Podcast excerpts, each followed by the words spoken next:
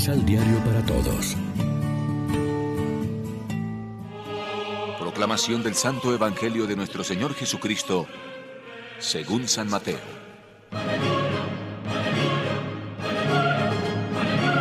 Al llegar a la orilla opuesta, a la tierra de Gadara, dos endemoniados salieron de entre unos sepulcros y vinieron a su encuentro. Eran hombres tan salvajes que nadie podía pasar por ese camino. Y se pusieron a gritar. Hijo de Dios, ¿qué quieres con nosotros? ¿Viniste a atormentarnos antes de tiempo? Había por allí, a alguna distancia, una gran cantidad de cerdos que estaban pastando. Los demonios suplicaron a Jesús. Si nos expulsas, mándanos a esta manada de cerdos. Jesús les dijo, vayan. Salieron pues y se metieron en los cerdos. Y sucedió que de repente toda la manada se lanzó al mar desde lo alto del acantilado y perecieron en las aguas. Los cuidadores huyeron y fueron a la ciudad. Ahí contaron todo lo sucedido y también lo referente a los endemoniados.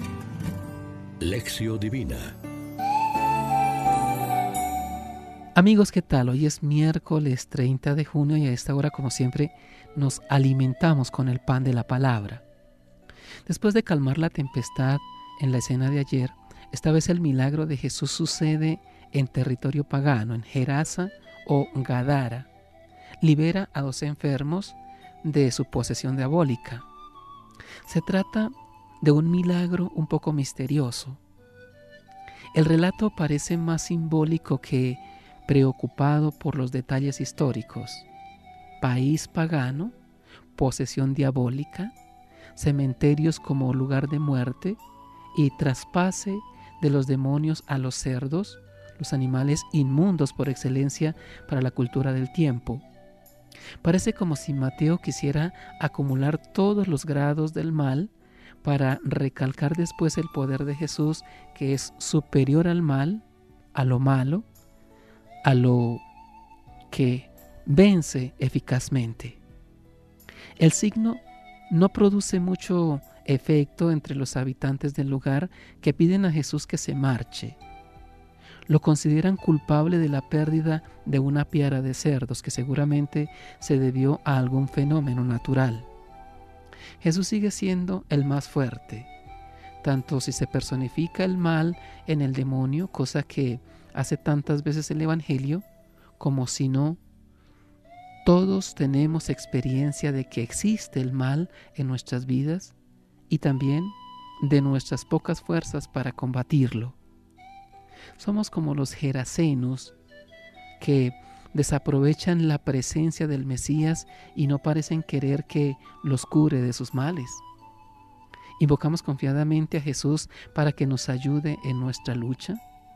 Haremos bien en pedirle que nos libere de las cadenas que nos atan, de los demonios que nos poseen, de las debilidades que nos impiden una marcha ágil en nuestra vida cristiana.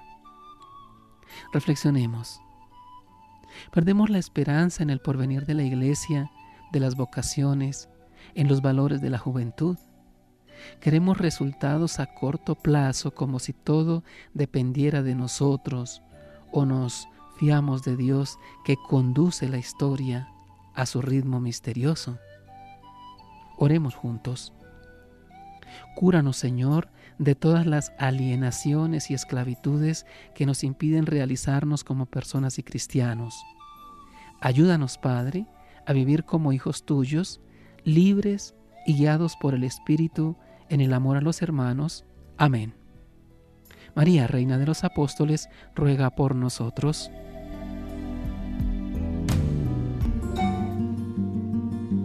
Complementa los ocho pasos de la Alexio Divina adquiriendo el emisal Pan de la Palabra en Librería San Pablo o distribuidores. Más información www.sanpablo.co